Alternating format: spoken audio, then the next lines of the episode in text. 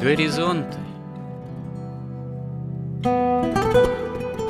Авторская рубрика протерея Андрея Спиридонова и Георгия Лодочника. Люди, явления, события –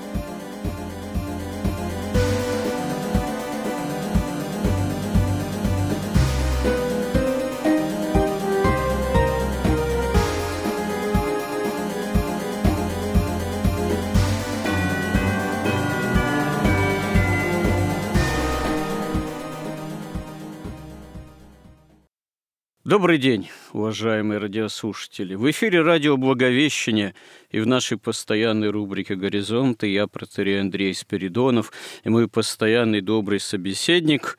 Продолжаем наши изыскания смыслового характера и разговоры на тему о христианском миропонимании, о том, как, будучи христианами в современном мире – нам этим миропониманием действительно обладать, располагать, как его правильно сформулировать. И опираемся мы прежде всего на священное писание, на священное предание церкви, на святых отцов и на библейскую историю как таковую, священную историю, потому что очевидно совершенно должно быть для христианина, что только опираясь именно на христианское миропонимание исторических процессов, можно как-то действительно по-христиански реалистично, адекватно воспринимать то, что вокруг нас и с нами, и в современности происходит. Сегодня мы пока несколько отвратимся, э, так сказать, от исследования рассуждений о ветхозаветной истории и обратимся к злободневному, к тому, что происходит сейчас или вот совсем недавно было и по-прежнему является на слуху. А актуальным ну, является, по сути, раскол в нашем обществе, такой нравственно-духовный, по отношению к спецоперации или к войне, которая фактически уже пару лет продолжается, то есть уже два года мы находимся в состоянии войны, и по-прежнему ну, нет в нашей среде и в среде православных христиан, скажем так, единства по этому вопросу. Общество расколото, и христиане в общем-то, фактически расковаты, не знаю, на какие равные или симметричные части, трудно судить. Наверное, такого инструмента у нас нет, чтобы в процентах там или в каких-то цифрах постараться это зафиксировать.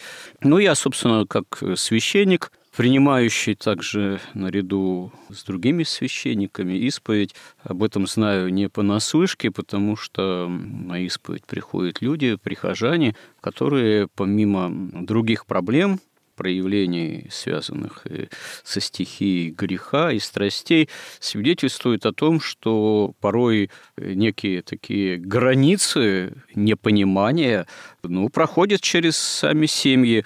Может быть, непонимание самое серьезное между мужем и женой, между родителями и детьми, братьями и сестрами, ну и так далее, и другими родственниками и друзьями.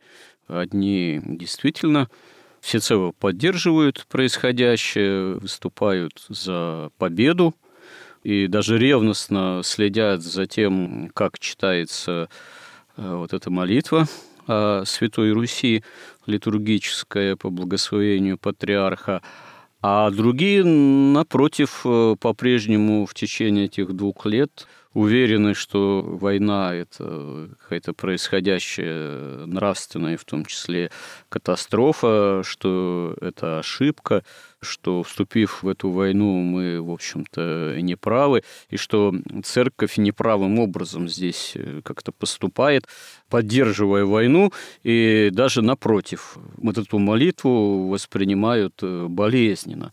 А тут еще подоспели э, такие события, когда один из популярных духовников, отец Алексей Уминский, оказался запрещен в служении, и снят с настоятельства того храма, общину приходскую, которую он возглавлял, вот, на протяжении многих лет, ну и как там его дальнейшая судьба будет складываться по решению церковного суда, пока до конца мы еще не знаем. Ну, естественно, что не только его прихожанами это было воспринято болезненно, но и частью церковной интеллигенции, церковного тоже общества, которое как раз поддерживает вот такие пацифистские настроения, а, собственно говоря, инкриминировано-то ему помимо определенных высказываний, в том числе в средствах массовой информации, и то, что эта молитва, как я понял, им и ну, со служащими там, в подчиненном ему храме за богослужением не читалось, что является, конечно, достаточно серьезным каноническим нарушением. Но это не наше дело разбирать, прямо рассуждать о правомерности, неправомерности тех или иных канонических аспектов, так сказать, применяемых священноначалием к современным клирикам. Речь о другом. Речь вот как раз об этом определенном нравственном, так сказать, расколе, о том, что вот такой пацифизм в христианской среде достаточно является распространенным. И вот поговорим, собственно говоря, о том, а каковы тому причины, насколько вообще действительно этот христианский, если так можно сказать, пацифизм, ну, христианский, потому что в данном случае мы не рассматриваем вообще пацифизм тех или иных направлений в жизнедеятельности общества, которые не связаны с церковью. Все-таки вот часть наших прихожан, они являются все-таки христианами мы причащаемся от одной чаши, но здесь у нас единства нет. Вот. Часть наших прихожан является все-таки в этом смысле пацифистами и предъявляют к священному началу и вообще к церкви, управляемой в том числе священным началем, вот претензии, что она поддерживает войну. В чем корни этого явления, откуда оно, собственно говоря, берется и как с этим быть? нам в этой нашей, в том числе церковной современности. Что вы по этому поводу думаете, Георгий? Ну, корень, мне кажется, это тут самый главный корень заключается в том, что ну, это какое-то влияние протестантизма, в общем, прямо надо сказать.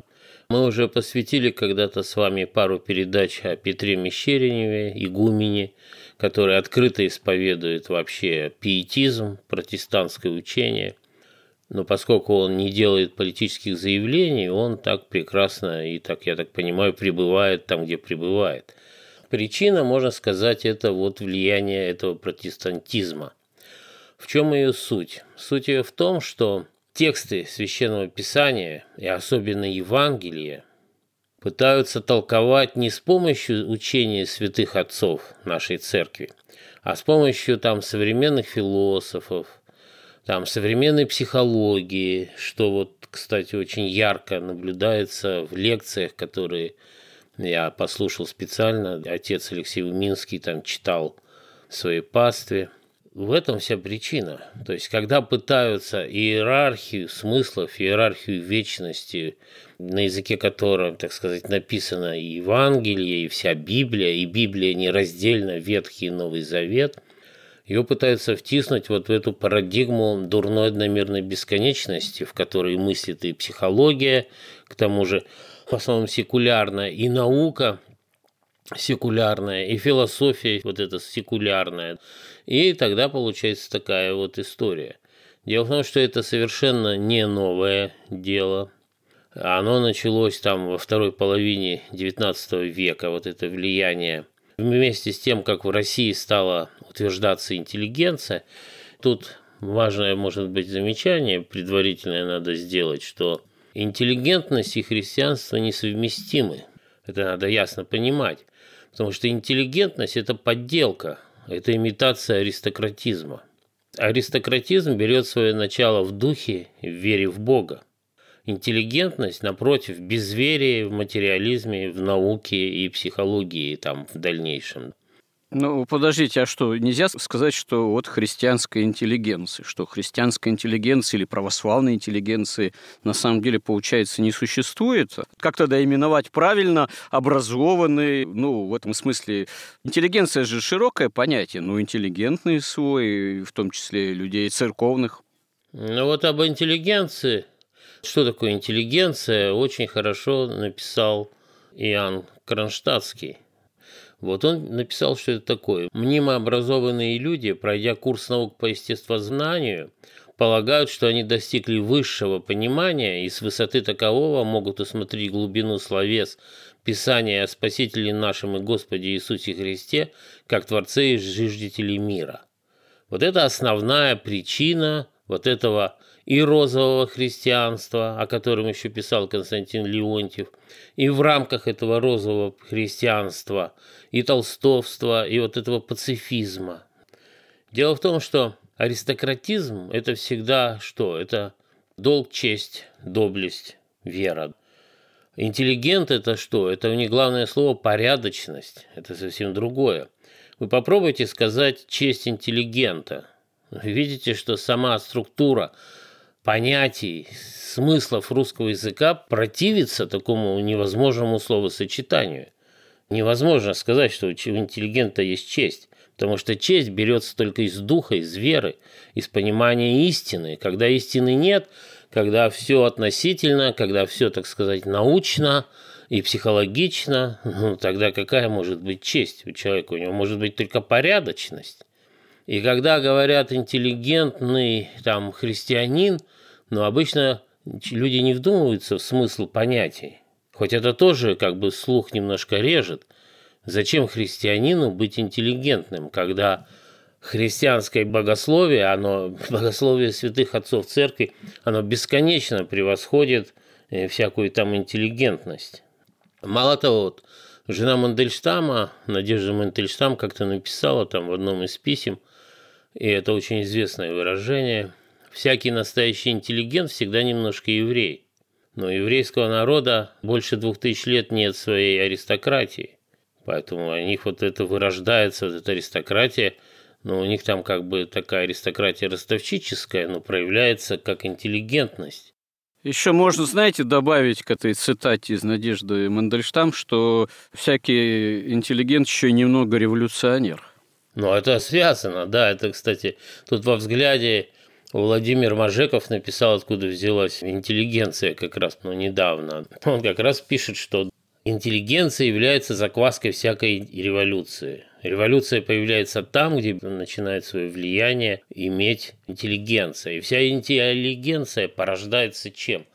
Она порождается тайными обществами, в первую очередь масонскими, там, каббалистическими, потому что мы уже говорили, что наука была изъята вот этой иерархией, магической иерархией тьмы из контекста богословия, вставлена в контекст магии, потом она была опущена вот в эту парадигму дурной бесконечности, отрезана от иерархии, и была создана целая отдельная огромная система, наука за счет денег ростовщиков – которая интерпретирует научные данные.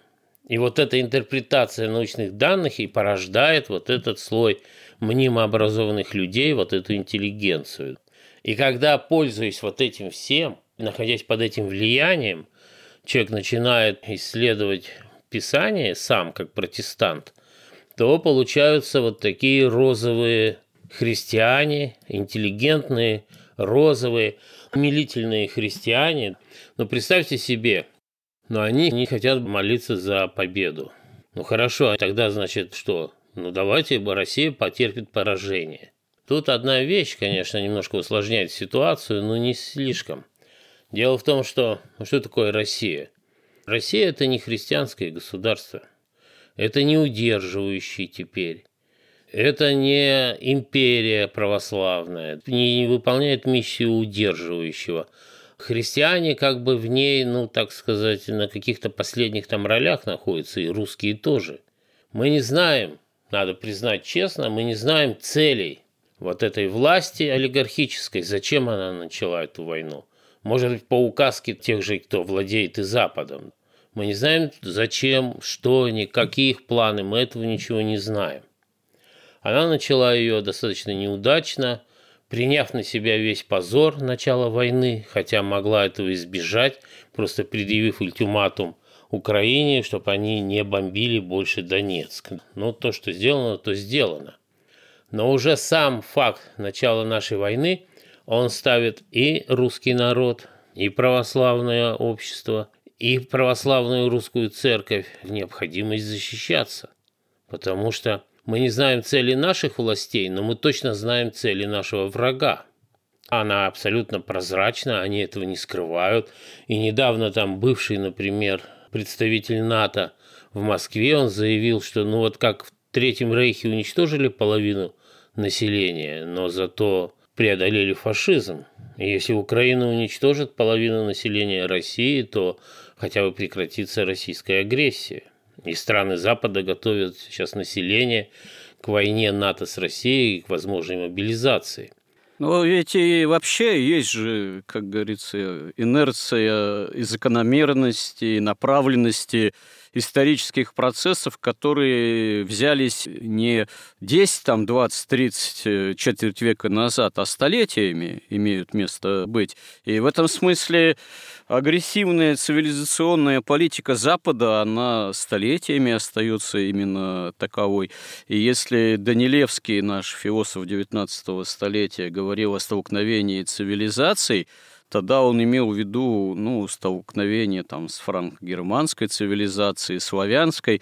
В общем-то, про русскую цивилизацию еще речи не было, потому что она ну, в XIX столетии совпадала скорее с славянской цивилизацией, и отдельной русской цивилизации еще не имела места быть. Так вот вопрос, а имеет ли она место быть сейчас? Или, может быть, она только еще формируется, настоящая эта русская цивилизация, если дадут нам сформироваться все-таки.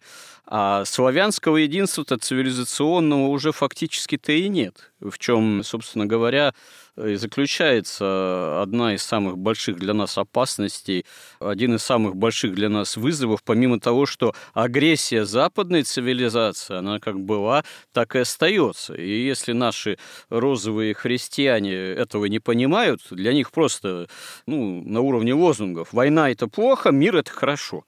И все. Чисто, так сказать, гуманистический пафос. Там гламур и благодать, нету больше смерти, как поет современный, так сказать, наш э, рок-поэт, там, музыкант. Смерть, она есть всегда. Смерть, она есть и во время мира, смерть, она есть и во время войны.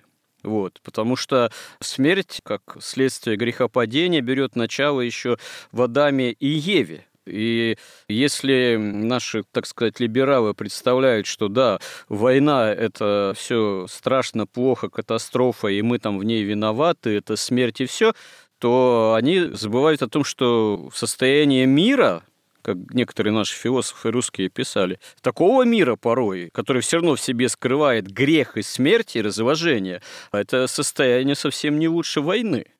Ну и вот этого понимания-то среди многих современных христиан как раз-таки нет, потому что многие наши вот христиане, в том числе вот как раз вот той направленности пацифистской, о которой мы говорим, они исходят э, скорее не из христианского миропонимания, что есть добро, что есть зло, что есть жизнь, что есть смерть, что есть суд Божий, а из гуманистического чисто восприятия, не христианского, где как раз-таки нравственные представления с настоящей верой во Христа воскресшего и победы над смертью и грехом, и преодолением и греховностью и смертностью, они расходятся. Они это, если имеют в виду, то где-то задним числом. На переднем плане у них вот другие, как раз-таки не христианские, а гуманистические представления, под которые они пытаются, собственно говоря, христианство самого Господа нашего Иисуса Христа, его заповеди подверстать. Ну да, вот если говорить в каком состоянии русская цивилизация, то очевидно, что русская цивилизация и православная имеется в виду, и русская православная церковь, она, в общем-то, находится на грани небытия. И цель Запада, и цель этой войны, которую на самом деле развязал, безусловно, Запад, тут можно отдельно об этом разговаривать, хотя к нашей теме отношения это особо не имеет. Цель этой войны – столкнуть нас за эту грань небытия. Это главная цель, чтобы не было угрозы, что возродится русская цивилизация, возродится удерживающий, и они не смогут воплотить вот эту тайну беззакония и привести ко власти Антихриста и свой цифровой электронный лагерь, этот концлагерь цифровой. Но создается впечатление, что отец Алексей и вот все эти наши интеллигентные розовые христиане – они искренне верят, что победа Запада, наоборот, решит все наши проблемы. Что вот этот весь режим, он куда-то денется, что наступит вот цивилизация, мир, покой и братство и с Украиной, и с Западом, и все опять вернется там в какую-то вот эту вот... То есть вот эта идея Петра Первого воплотиться, наконец, не в том ужасном виде, в котором она только и могла воплотиться, воплотилась, а именно в таком волшебном, в розовом виде воплотиться. Но это уже совершенно, так сказать, но это выдумки хиппи, это вообще не имеет отношения к святым отцам. Наша-то цель, хоть мы полпередачи посвятили, можно сказать, вступлению, но наша цель – разобраться с точки зрения богословия, с точки зрения догматов, с точки зрения учений святых церкви, что вообще означает там вот все эти заповеди о любви к врагам, что такое не убий, что такое око за око, что сказал святитель Филарет Московский, что он имел в виду, когда он сказал «Гнушайтесь убо врагами Божьими, поражайте врагов Отечества, любите враги ваши. Аминь». Вообще-то мне случайно попалось на глаза интервью отца Алексея с Венедиктовым, что само по себе поразительно. Но потом я послушал вот пару лекций в интернете, и в том числе обоснование отца Алексея Уминского, так сказать, опровержение, точнее, от этого выражения святителя Филарета Московского. И поскольку, например, я, ну, я думаю, что и многие из нас – мы молимся святителю Филарету как раз о том, чтобы наша страна и наша церковь, и наш народ не ушли за грань небытия, чтобы он молился Господу, чтобы он совершил чудо, без которого уже невозможно восстановление русской цивилизации. И если мы, например, почитаем толкование святителя Филарета на тексты Священного Писания, то там совершенно видно его духовное преимущество – такое просто бесконечное. То есть это человек действительно Духом Святым прозревал то, что говорил. И вот мне очень хочется защитить святителя Филарета и это его высказывание, именно с точки зрения богословия, и именно святых отцов, к которым и он тоже причисляется. Потому что когда отец Алексей пытался обосновать, ну, как бы развенчать вот, это, вот эту фразу, доказать, на примере Евангелия, что она, так сказать, ересь составляет, ну и тем более он там, как бы, так сказать, давал понять, что святитель Филарет как бы был не совсем где-то там честен, там, ну, в общем, как бы, что он, в общем, не очень вызывает доверия, хотя в целом был благочестивым человеком, но как бы вот на святителя, видимо, не тянет, потому что он вот такие ошибочные еретические фразы говорит. Поэтому я думаю, что вот мы давайте начнем как раз с этой фразы.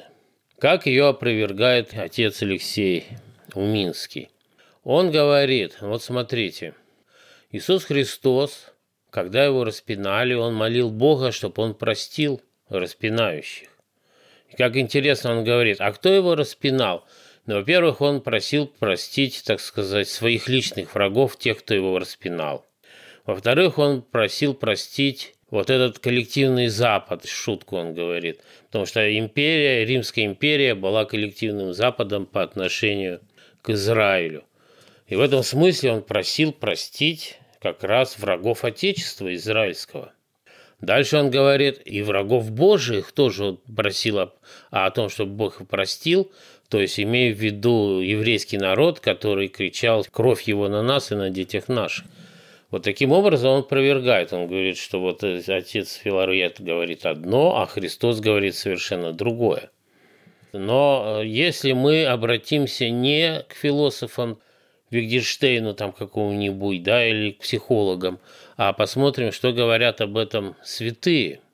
Потому что там же одновременно в том же Евангелии Христос говорит, что хула на Сына Человеческого простится человеком, а хула Духа Святого не простится ни в этом веке, ни в будущем.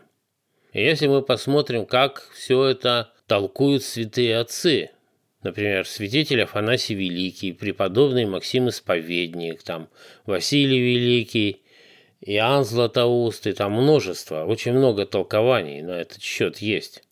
То что они говорят? Ну, во-первых, они говорят, что почему простится хула на Сына Человеческого? Потому что Сыном Человеческим Христос себя называл именно как человека, а не как Бога.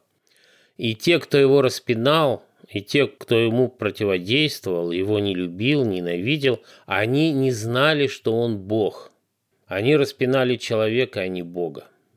Поэтому вот те евреи, которые кричали «распни, распни его, кровь его на нас и на детях наших», им это простится, и Господь просил об этом прощении, потому что они не знали, что распинают Бога. И римляне в то время то же самое. Они его распинали по просьбе, во-первых, Синедриона.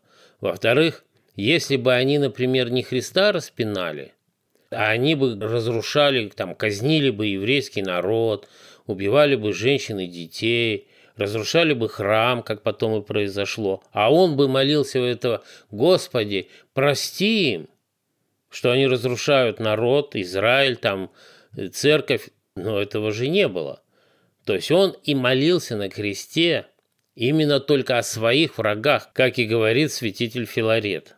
То есть и в отношении к евреям, и в отношении к римлянам, и в отношении, там, не знаю, кто его, к распинателям, он молился именно о том, чтобы он простил врагов его личных, и причем как человека, а не как Бога.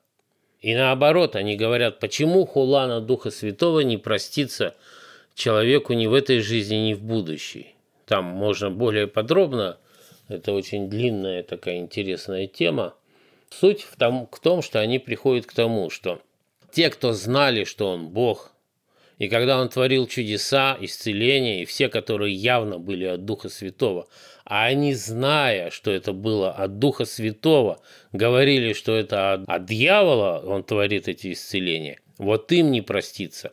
И почему не простится? Не потому, что если они покаются, то им не простится, а потому что когда человек явно видит, дела Божии и называет их делами дьявола, то этот человек находится в таком нравственном состоянии, что он никогда не покается. Поскольку он никогда не покается, то поэтому он никогда не будет и прощен, ни в этом веке, ни в будущем. И сущность этого заключается в неверии Богу. Они, может быть, и знают, что Бог есть, но не верят Ему. То есть это, по сути дела, если человек маг, то он никогда не покается. Он понимает, что он ведет войну с Богом осознанную. Он строит царство земное вопреки воле Божией. Он строит вот это, воплощает тайну беззакония и приводит Антихриста на землю. Он это делает осознанно. Вот они никогда не будут прощены ни в этом веке, ни в будущем, потому что они никогда не покаятся. И как неверующие, они даже не придут на суд, потому что неверующий – ведь Господь – это истина, которая никому не навязывается. Но если ты не просишь о помиловании, если ты борешься, то ведь для того, чтобы помиловать, Христос должен судить, почему он, это одна из причин, почему он пришел на землю, чтобы получить это право судить павшего человека, побыв в его, так сказать, плоти. И он должен сначала судить и потом помиловать. Но если они не верят и борются с ним открыто, и не хотят его суда, они не хотят, чтобы их судили, они не являются на суд, они уже тем, что отвергают божественный свет истинной любви, жизни и благодати, то, что они сделали свой окончательный выбор и встали на путь сатаны, они просто сразу идут к своему хозяину мимо всякого суда. Вот об этом речь идет, когда трактуется этот эпизод. И вот слова о том, что хулана Духа Святого не, не простится ни в этом веке, ни в будущем. Да мало того, Христос же молится как? Он говорит, прости им, ибо не ведают, что творят. То есть они не знают, что они распинают Бога. То есть это совершенно никак не опровергает изречение святителя Филарета Московского. Это первое. А отец Алексей, он говорит, что нигде Евангелие не подтверждается вот это, так сказать, право на войну. Ну, во-первых, если говорить о самом Евангелии, то тоже там написано, как воины приходят к Иоанну Крестителю и спрашивают, что нам делать. Он им не говорит, уйдите из армии, не носите оружие. Ну да, речь не идет, что надо перековать мечи на оравы, а то можно было бы так и сказать, это было бы цитатой из пророка Исаии из Ветхого Завета, но это не звучит совершенно в Евангелии, действительно. Да, мало того, что говорит сотнику римскому, то есть сотник военачальник римский, он говорит, и в Израиле я не встретил такой веры. И он тоже исцеляет его слугу и не говорит ему, что ты должен там уйти из римской армии. Ничего этого не говорится. Христос говорит, отдавайте кесарю кесарева, а Богу Богова. То есть одно другое абсолютно не исключает существование государства. И апостол Павел, он говорит, что не напрасно воин носит меч, потому что он обеспечивает порядок. Ведь вот это все еще и попало в законодательство с государств всех, потому что же понятно, что если мы перестанем сейчас воевать, допустим, сдадимся Западу, Россию раздорбанят там, ну и хорошо, если еще не уничтожат половину населения, но ее разделят на, на 70 там маленьких государств лишат совершенно всего и всех ее ресурсов и все. Что абсолютно будет с церковью тоже, что с Украиной начнутся гонения. Но может быть возникнет какая-то особая церковь розового христианства прозападного, но от настоящей церкви ничего не останется. Это совершенно ясно. Кстати говоря, помимо самого Евангелия, да, Писания Нового Завета, история первых веков христианских, мы знаем множество прославленных воинов – которые служили в римской армии, мучеников, и которые, собственно говоря, мученичество-то претерпевали не потому, что они отказывались от воинской присяги и хотели выйти из рядов, держащих в руках, так сказать, меч, а отказывались приносить жертвы языческим идолам. И церковь их прославляет и как воинов, и как мучеников, как мучеников среди воинов, и совершенно не за то, что они пытались свое воинское ремесло оставить, а за верность Христу, при том, что э, они оставались, как правило, верными своей, что называется, присяге своему воинскому ремеслу, воинской доблести, но отказывались приносить жертвы идолам языческим. Ну да, мы там приводили массу примеров, и исторических, и всех, и э, наш преподобный Сергий Радонежский, Пересвета и ослаблю, да, монахов послал на войну. Потому что нет никаких догматов, которые бы запрещали это. Нет никаких постановлений собора. Нет никаких там положений в учении отцов церкви, что война – это плохо. Наоборот, чаще звучит, что война – это святое дело потому что весь наш мир – это война, и Господь говорил, не мир я принес, но меч, то есть разделение. Вся наша история не объединение, тем более с Западом, с секулярным уже совершенно осатаневшим, а разделение добра от зла. Это совершенно все другое говорит. И святое воинство, оно и церковь, она на земле воинствующая. И небесное воинство, и земное христианское воинство – пока была Российская империя существовала, да, или Византийская. В Византии максимум, что делали, это если воин убил на войне человека, а его отлучали на два года, насколько я помню, от причастия. И это затрудняло как раз войну с Персией.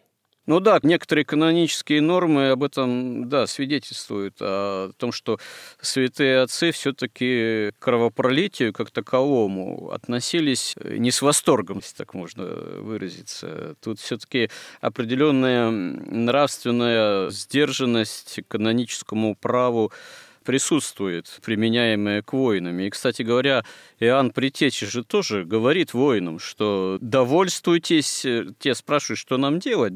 Он не, не говорит, все, бросайте оружие, там, выходите из армии, но говорит, довольствуйтесь жалованием, не участвуйте в грабежах. А вообще-то говоря, начиная там с Ветхого Завета, э, грабеж – во время осуществления тех или иных военных действий, но это было обычное дело, в общем-то, как ни крути. Поэтому тут у вас прозвучала фраза, что война – это святое дело, может быть. Это не всякое проявление войны, надо иметь в виду, может быть святым. Война за правое дело может быть делом святым. Война, когда человек проявляет, еще если имеет веру, полное самоотвержение, самопожертвование может быть делом святым. Но война – это действительно как обоюдоострый меч. Тут тоже границы порой тонкие и острые, и кровавые. Война может быть и осуществлением крайней жестокости, немотивированной и неоправданной, мародерства, грабежа, беззакония. Это все скорее в условиях войны может проявляться, чем в условиях мира. Хотя под покровом мира могут твориться тоже самые разные беззакония, но пока царит хотя бы внешний мир, это сложнее осуществлять, и человека скорее сдерживает. А когда человек оказывается непосредственно участником прямым военных действий, вот тут-то как раз очень многое зависит от неких внутренних его нравственных основ. Вот. Тут в человеке может проявиться самое разное. И величие подвига, и величие мужества, и крайнее беззаконие, и низость в этом от выбора человека зависит. Ну да, и вот тут мы как раз должны выйти из вот этой парадигмы дурной одномерной бесконечности в парадигму иерархии, вечности иерархии смыслов. Потому что все Евангелие, вся Библия, она написана как раз в этой иерархии смыслов. И сама по себе истина есть иерархия добродетелей. И поскольку мы живем в падшем мире, то тут везде добро смешано со злом. И у нас нет такого выбора, практически никогда не бывает, кроме как у, может быть, у Христа, как бы абсолютное добро или абсолютное зло. У нас всегда добро смешано со злом. Всегда. И это иерархия добродетелей. Например, для монаха Понятно, что он не может брать в руки оружие, но он не отвечает ни за свое отечество, ни за свою семью, ни за своих детей, ни за свою жену, ни за государство. Он отвечает только в молитве.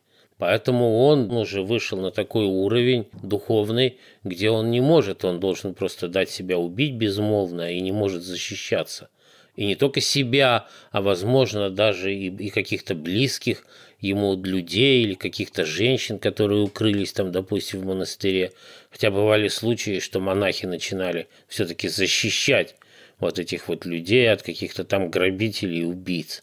То есть это иерархия.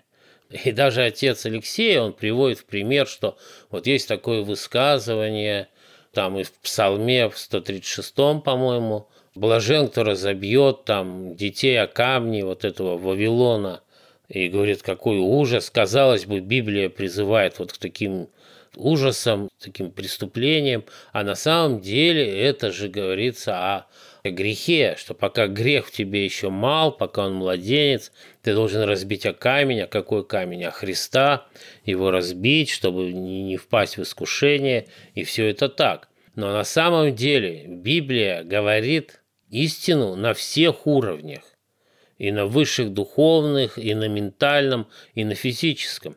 То есть, если сказано, что блажен разбивший младенцев, а камень, то это на всех уровнях, в том числе и буквально. Я помню, когда начинал читать Евангелие, что мне тоже понравилось, отец Алексей говорит, что когда он первый раз прочитал Евангелие, его сразу поразило, и он понял, что это не человеческое дело потому что человек никогда бы не написал, но он оставил бы себе какие-то уловки, какую-то защиту вот этой самости, а на это Евангелие абсолютно бескомпромиссно в отношении греха. И это действительно как бы сразу видно. И я когда там читал, доходил до места, там, скажем, что кто хочет идти за мной, отвергни себя, возьми крест свой и следуй за мной куда на крест, то я первое время даже мой мозг отказывался это видеть. Потом я это решил считать, что это все, так сказать, говорится символически, что в реальности это нет, все хорошо. Потом мне многих трудов стоило, чтобы понять, что нет, это все буквально, это и символически, и всячески аллегорически, и духовно, и интеллектуально, и физически, это все одновременно реально, потому что Вавилон – это же как раз была, это ведь мы говорим, что вся история Земли – это война двух идей. Это тайны беззакония и тайны домостроительства спасения Божьего. Это война богословия и магии. А это как раз магия, магическое государство было. Если, например, из этих младенцев потом вырастут какие-то там жуткие маги, так может быть это и буквально, их лучше разбить о камень, который в каком-то смысле символизирует Христа. Но ветхозаветная история содержит далеко не один эпизод, когда Господь прямо повелевает вождям Израиля, в особенности при исходе из Египта, вхождении в землю обетованную, в Ханан, предавать города заклятию. Города, где живет ну, население иноплеменное, вот хананеи те же. Что такое предавать город заклятию? А это вырезать все население вместе с детьми и младенцами. Это же прямое повеление Божие в условиях ветхозаветных. Для современному интеллигенту такой лучше, да, не читать Ветхий Завет. Потому что трудно понять, как же так Бог санкционирует такое самое настоящее кровопролитие, самый настоящий геноцид. А почему это Богом санкционировалось? А для того, чтобы избранный народ не заражался идолопоклонством, чтобы действительно потом маги-то не вырастали. А если народ заражается избранный идолопоклонством, всецело перенимает обычаи этих народов земли соответствующих, то само спасение в будущем всех народов ставится под вопрос, потому что а как придет Бог? В какой среде он родится, где должен быть рожден, рождена, воспитана тот человек, как Пресвятая Дева Богородица, где, как должна быть сохранена та благочестивая среда, из которой Бог, собственно говоря, благодаря которой воспринят человеческое существо, если все будет заражено этим идолопоклонством. Отсюда и такая божественная в глазах человека гуманистически настроенного крайне жестокая целесообразность целесообразность. Ну, это факт истории священной, факт божественной педагогики. Да, да, да. Дело в том, что мы знаем, что каждый тезис, он порождает эти тезисы. Вот магия говорит, и богословие точно так же, что если на каком-то уровне иерархии бытия, ну, точнее даже сознания, нет противоречия, то нет и никакого содержания. Любое содержание реальное раскрывается только в противоречии и раскрывается на более высоком уровне сознания, да, в иерархии. Если есть противоречие там на ментальном уровне, то оно раскрывается на духовном. Или если есть противоречие на эмоциональном, оно раскрывается на ментальном. Но это очень грубо говоря. И вот Господь в Ветхом Завете говорит, не убий. И потом же говорит, да, иди убей вот этот народ весь вырежьте, именно вот как вы говорите, так все и действительно было. С той целью, чтобы они не заразились. Но они не исполнили эту заповедь, и там частично взяли в рабство этих людей, и через нее потом все время впадали через это выдало поклонство. Почему так происходит? Потому что нужно вспомнить, что такое смерть и что такое жизнь.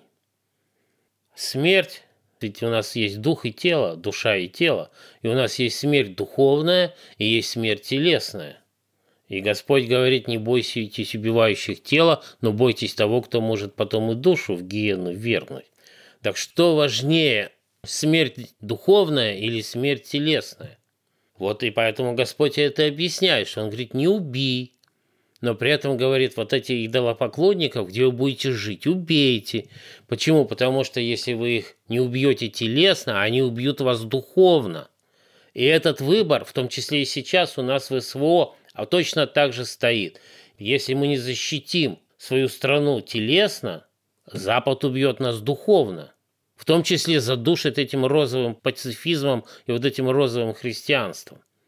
Поэтому всегда этот выбор, всегда мы живем в мире, где нужно избирать, во-первых, в иерархии это все. Для воина преступление не защитить свое отечество, да, нарушить присягу, как бы потерять честь, там, стать трусом, не проявить доблесть.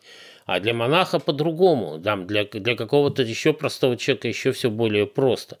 То есть это все в иерархии надо рассматривать. И вот эту заповедь о любви к порогам уже не успеваем, к сожалению. Собственно, мы только, можно сказать, вступление сделали для того, чтобы разобрать вот эту заповедь. Ведь заповедь «возлюби врага твоего», она же означает что? «Не желай врагу зла». То есть это слово там стоит «агапе» греческое. Это не эрос, как высшая стадия любви человека к Богу, Бога к человеку. Это даже не филия, как любовь к друзьям или мудрости. Это агапе, ровная любовь ко всем людям. Не только, может быть, даже к людям, а там к собакам и рыбам. Смысл ее в том, что не желай зла врагу своему. И эта заповедь, она опровергает, да, заповедь возненавидеть врага своего, которая была в Ветхом Завете. Она ее опровергает. Но заповедь око за око, зуб за зуб или заповедь не убий, она абсолютно не касается. Вспомним Каина. Каин получил Каинову печать, но это не какой-то прямой запрет на убийство даже Каина. Это только обещание всем раз ослабить того, кто это сделает. И это целая отдельная история, и, видимо, мы в следующий раз сочетание вот этих двух утверждений, казалось бы, для розовых христиан взаимоисключающих, и они просто игнорируют. Для того, чтобы, так сказать, настоять на своем, на вот этом хиповском засовыванием там любовь, наркотики и там нет войны, они просто игнорируют и Ветхий Завет, и Писание апостолов, и всех святых отцов, и обращаются там к психологии, ко всяким там Э, философам и вплоть до вот этих вот отцов культурной революции. Вот это противоречие мы давайте в следующий раз разберем, кажущееся между возлюби врагов твоих и между не убий, да, и, и с тем, что разрешение есть на убийство. Потому что убийство плоти и убийство духа – это две совершенно разные вещи. И тут приходится выбирать, что будет – да, действительно, тема, которую мы коснулись в данном сюжете, важная, непростая и требует э, отдельного разговора. И если Бог даст, то в следующий раз постараемся эту тему э, продолжить, отдельно о ней поговорить. Спасибо всем, кто с нами, кому интересны эти наши собеседования – и кто нас всячески поддерживает. И храни всех Господь. Горизонт на радио Благовещение.